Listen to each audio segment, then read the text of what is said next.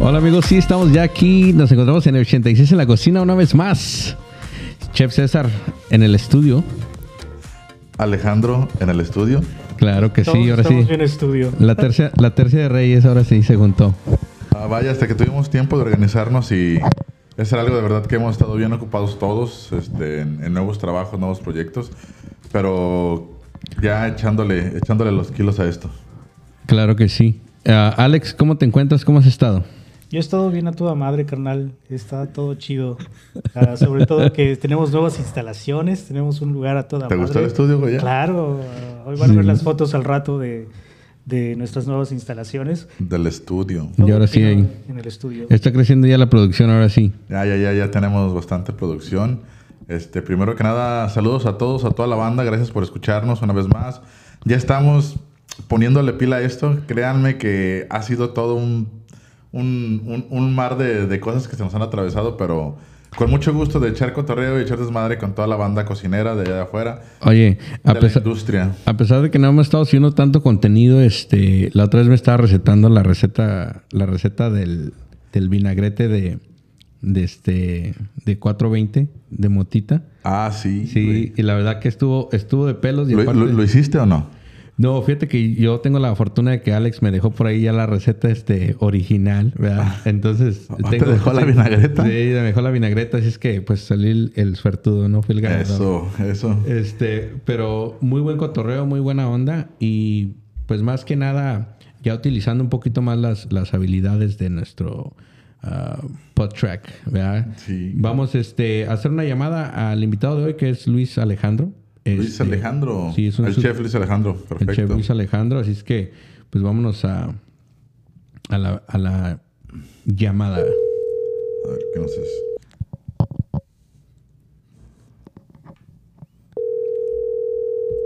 Chef. El saldo de su amigo se ha agotado. Le sugerimos llamar más tarde. No, La bueno, persona que usted contactó no está disponible no en este momento. El número no existe. Bueno, sí, bueno, aquí este... estoy, aquí estoy, tranquilo. Ah, nos- no, nosotros ya estábamos acá en el, en el vacilón. Este, pues más que nada, este, al aire ya presentamos al chef Luis Alejandro por ahí que nos hace la la Nos hace el favor El de, estar claro con que sí. nosotros. güey. ¿Cómo que nos hace la qué, güey? ¿no? Tenemos el honor de el- platicar con el, él. el honor de platicar honor. Con, alguien, con alguien más. A ver, chef Alejandro, ¿cómo estás? Platícanos, ¿qué tal va tu día?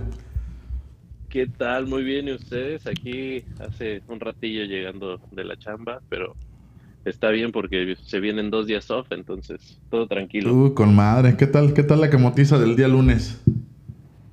Eh, estuvo tranquilón, tuvimos una, unos días ocupados, los anteriores, ayer bajó un poquito, ya estuvo tranquilón, entonces unos dos, tres días tranquilos para volver a, Agarrar a pila. con... Sí, no, he estado pesadito, pero, pero es lo que es. Sí, a huevo, así, así somos. Aquí estamos y no nos vamos a ver, chef. Este, para entrar en materia, este, Alejandro, platícanos un poquito de ti. Este, ¿dónde eres? ¿Cuándo tienes por este lado? Este, ¿dónde trabajas?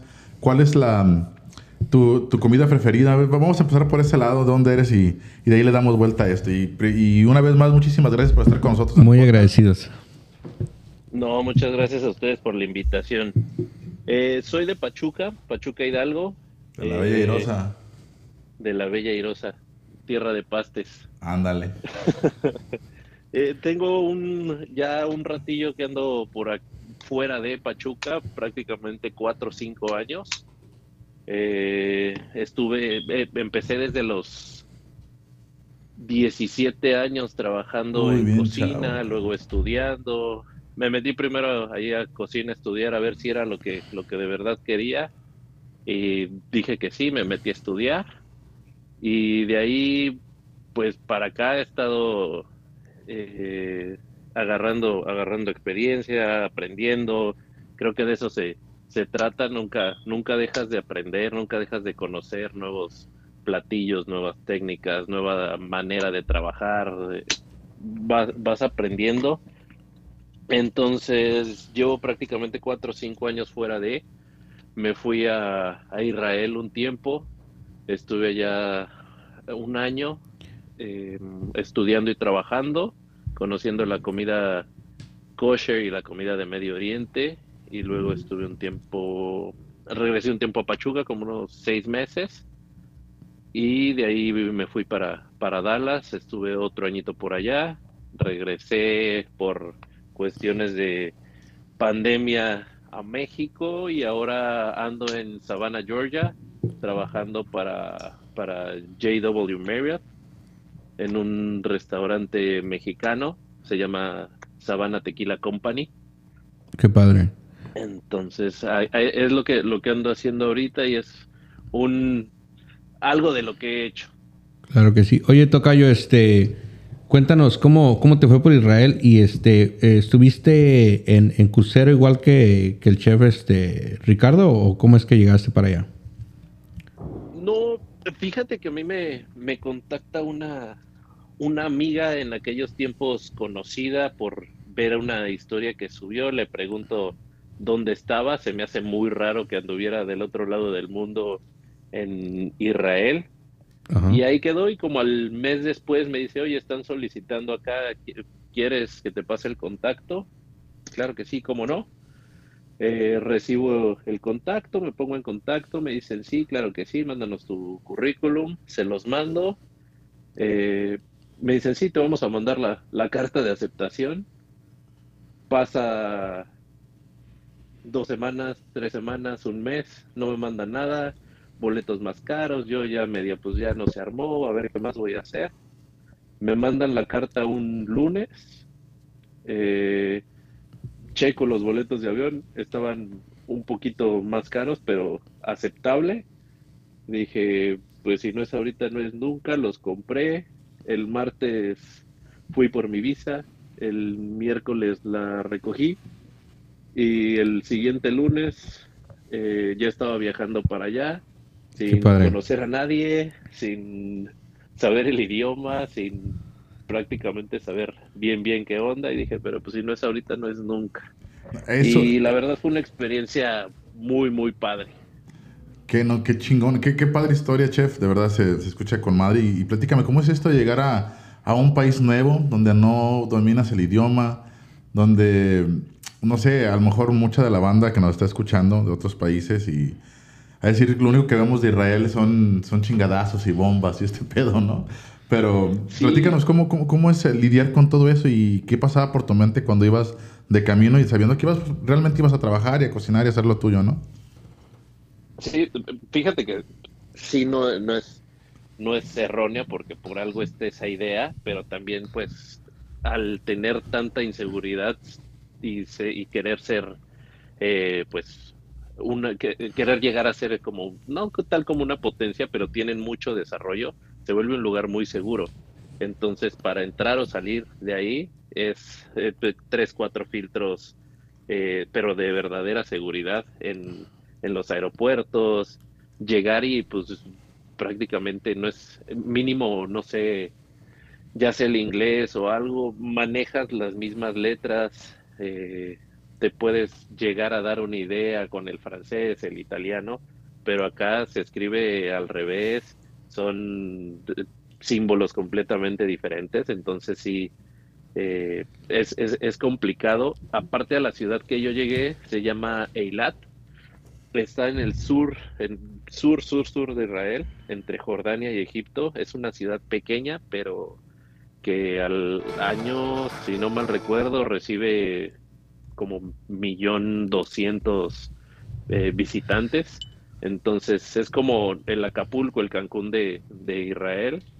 Y es una no sé, no sé, como está tan pegado a Jordania y Egipto, no tienen como que se hable tanto inglés. Entonces era, yo con mi jefe directo, me, nos hablábamos a señas y de, no sé, 15 personas que trabajábamos ahí directo, como cerca, eh, tres, dos hablaban bien inglés y otros tres medio que lo hablaban y los demás era de green, yellow, one, two, three y, y párale de contar. Oye, fíjate que... Muy interesante. Tocayo, fíjate que este, creo que, que en diferentes vea, nos, nos tocó un saludo al gran Chapulín, porque nos tocó este un compañero que, que llegó de Guatemala. Chapulín de oro. Y este, y pues a, a tener que enseñarle español porque hablaba dialecto y, y medio te entendía español, pero no al 100%. Entonces, tal vez en, en diferentes este, países, pero tal vez con, con ese sentido en, en común de que pues era así un gran, eh, un gran challenge, ¿no? Que era el, el lenguaje. Oye, Tocayo, pues nos vamos a un corte comercial para este... Regresar a que nos platiques qué, qué comida hacías y cuáles eran tus horarios y cómo la vivías en, en Israel. Qué cosas divertidas Claro sí, hacías, ¿no? Sí, qué hobbies por ahí. Sí, así también, es que... También. Este, antes de irnos al corte, nos compartes tu Instagram para la gente que te siga ahí en las redes sociales. Claro que sí, mi Instagram es Chef Luis Bueno. eh, y ahí lo que, lo que gusten. Ahora sí, Chef chef, Luis Bueno. chef César. A mí me siguen en Instagram como arroba doggers, en Facebook como César Galindo y en TikTok como Panzón Nation. Chequenos en Backstage Monster en Facebook y en Instagram. Vamos a un corte y regresamos. 86 en la cocina. 86.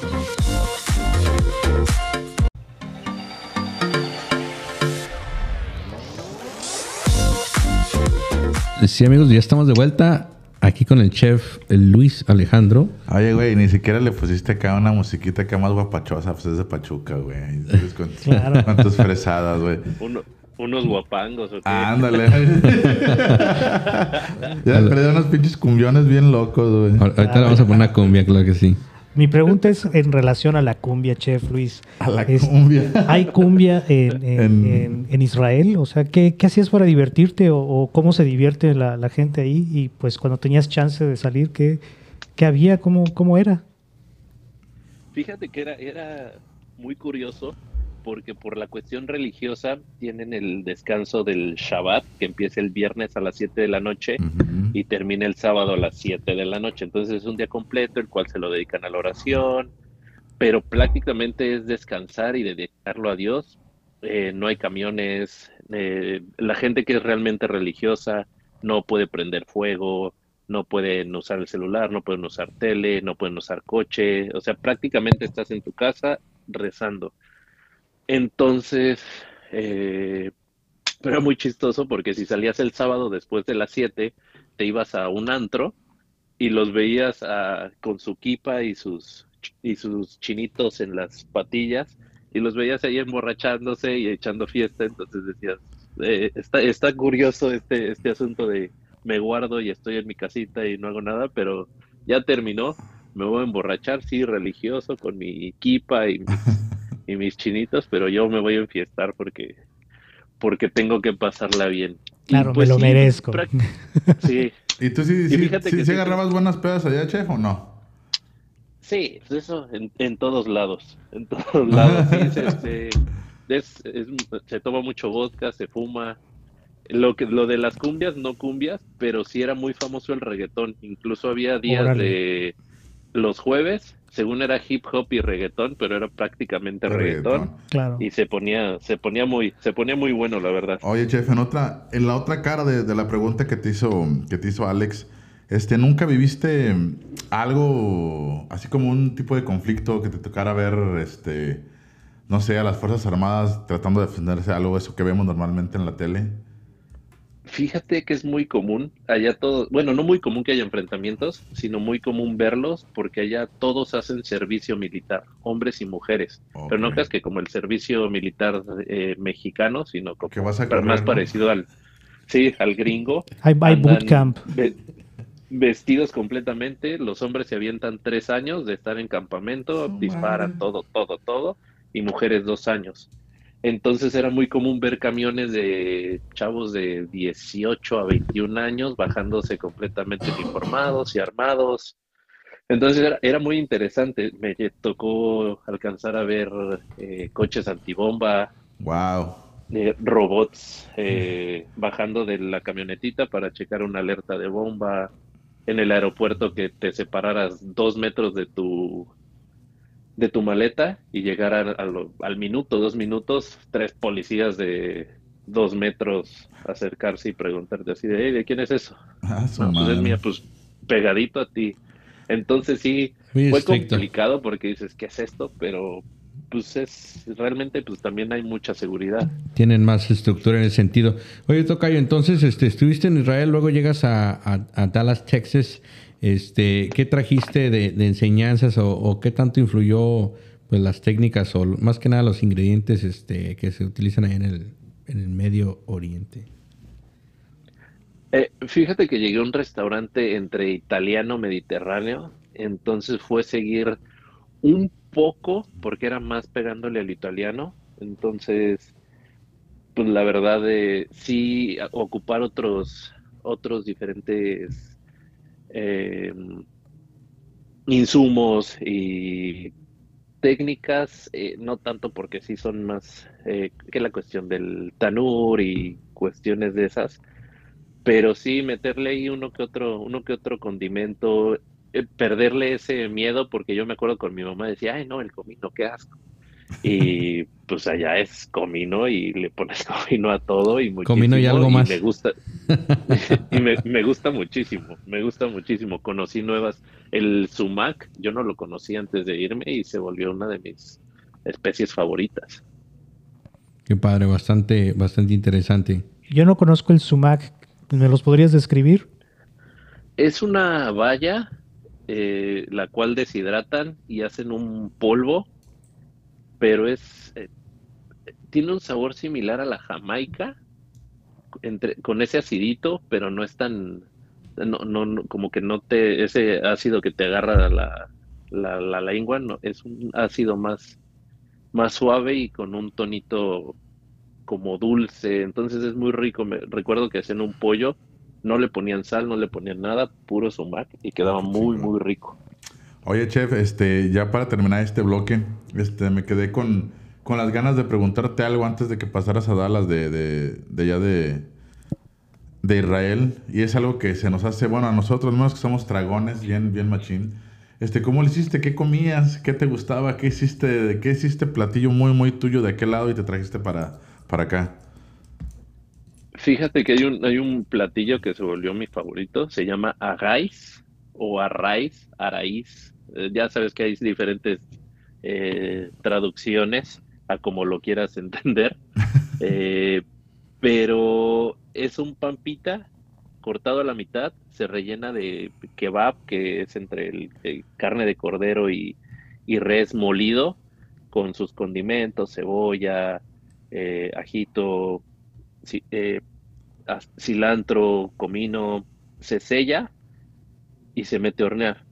Entonces, la grasa, el cordero que tiene tanta grasa, lo que hace es freír el pampita y eso queda crujientito y relleno con un buen sabor, con la... Igual allá le dicen trina, acá es tahini, tahini, y con esa salsita queda... se volvió los últimos cinco días, sin mentirte, entre eso y pan pita con shawarma fue lo que desayunaba, comía y cenaba. Dije, esto no lo voy a volver a probar así en Y mucho menos de tiempo, este lado, ¿no, huevo? Lo, lo te tengo que aprovechar.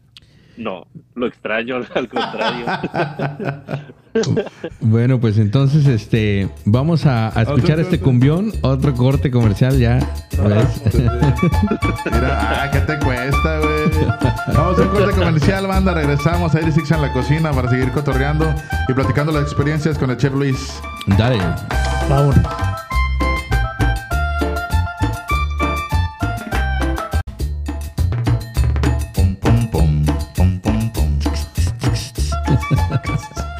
Ya estamos de regreso. Este, después de este buen comercial, los invitamos a que bajen la aplicación Anchor.fm, claro que sí. Este, seguimos con el chef Luis Alejandro. Este, Luis Alejandro Bueno. sí. Luis Alejandro López Bueno. López Bueno. sí, sí. Este, tus redes sociales, Sí. chef, para que te sigan ahí en el Instagram. Mi Instagram, Chef Luis Bueno. Ahí, ahí andamos. Monster. Backstage Monster, Facebook, Instagram.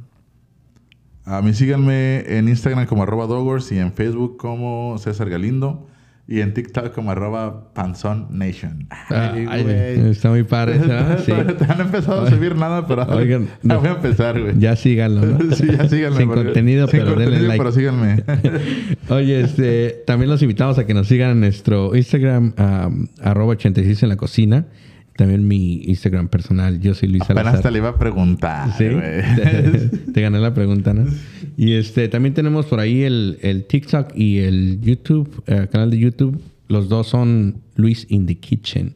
Por ahí tenemos varios videos y, y de repente hay un, un cotorreo enorme.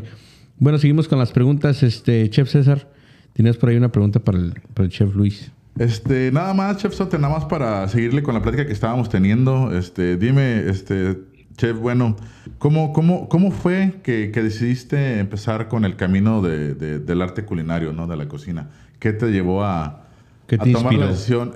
Más bien esa es la pregunta, ¿qué te inspiró para estar en el camino de la industria? Eh, desde chico siempre me, me gustó, me llamó la atención y siento que cuando yo estaba en ese cambio de prepa a universidad no estaba tan, tan seguro y empezó a haber como un boom de la cuestión de la gastronomía en la tele y los reality shows y todo ese asunto. Entonces, eh, lo tomé como una opción. Obviamente, eh, me metí a trabajar antes de, porque pues sí tenía, no, no tenía yo ni idea de cómo se manejaba. Entonces me metí a trabajar, estuve unos cuantos meses y dije, sí, sí quiero. Me metí a, a estudiar y de ahí pues ya eh, paré prácticamente un año por cuestiones familiares que mi papá necesitaba que, que lo ayudara en unas cuestiones y de ahí pues me, me regresé a la cocina y, y, pues no lo he soltado. Qué bien, qué bien, chef. Y este, en cuestión de, de celebridades, este, mm, chef celebridades, dijiste que estuviste por ahí, andaba de moda. ¿Quién era el, el chef que más seguías en ese momento? Eh, siempre me ha gustado eh, Anthony Bourdain, A huevo. que para mí es la forma de ser y La el cómo se pipa. expresa me, me, me, me encanta. Entonces, él lo, lo seguía mucho y pues Gordon Ramsay, que digo, no es como mi ídolo, pero pues es un personaje y, es muy interesante verlo y llama mucho la atención. Chef Luis Alejandro, este, y, y si te preguntaran eh, cuál es tu comida favorita para cocinar, si tú puedes definir, eh, ¿tienes alguna preferencia o, o- o has creado algún este, ensamble por allí, algo que, que puedas este, dejarnos saber?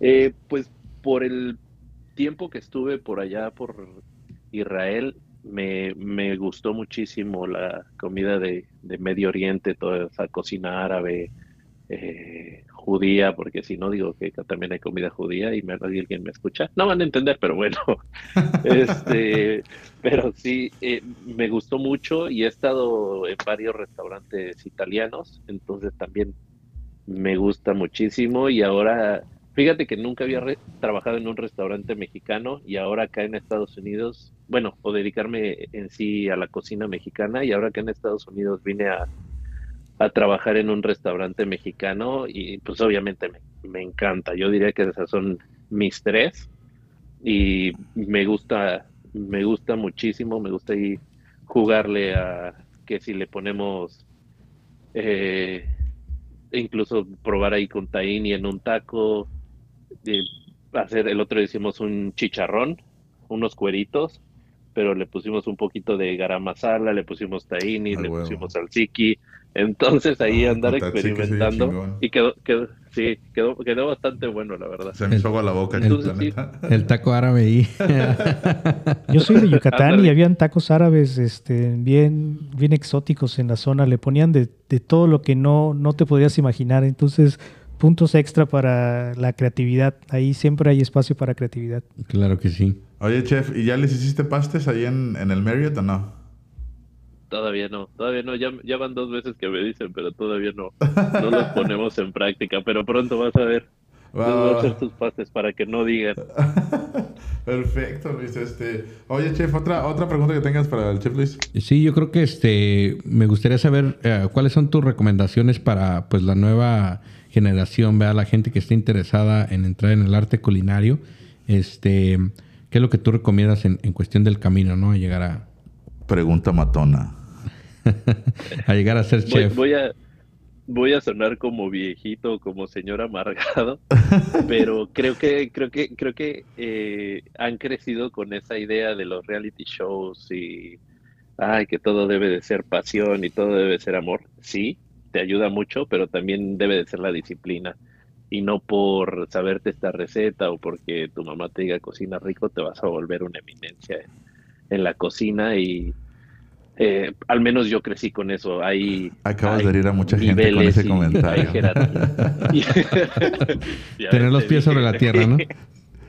Sí, tener los pies sobre la tierra, saber que vas a trabajar, saber lo que las lo que tienes que cumplir y basándote en ello, si lo haces de buena manera, vas a lograr vas a lograr crecer y y vas a lograr cumplir esos sueños que tienes, pero no es como de que llegues saliendo de la universidad y, ya es que estudié en tal lado, entonces ya sé todo.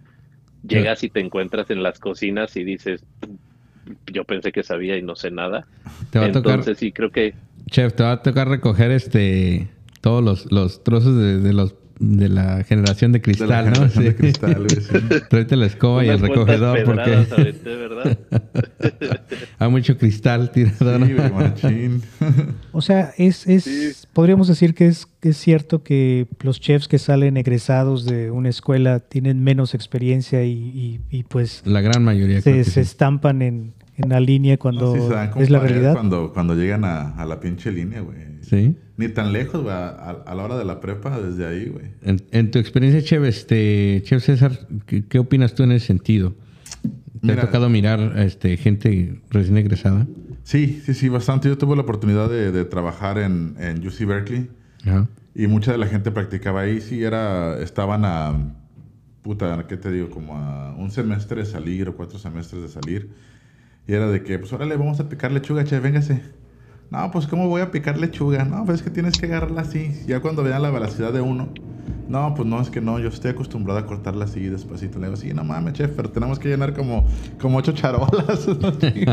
o, a la hora de, cocinar algo en grande también, este...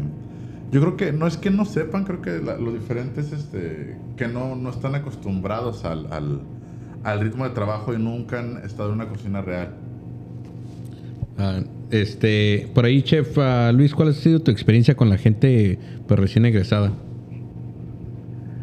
Hay, de todo, hay de todo, porque te encuentras con el que ya se siente y te encuentras con el que tiene muchas ganas de aprender y a todo te va a decir que sí, y todo te va a preguntar y, y creo que realmente son los que más rápido avanzan. Si te preguntan, oye, esto como, esto como, oye, pero esto por qué, oye, pero aquí por qué le pusiste esto y no lo hiciste de esta manera, eh, yo, al menos lo que yo he visto es que son los que más rápido se desarrollan y más, más van aprendiendo.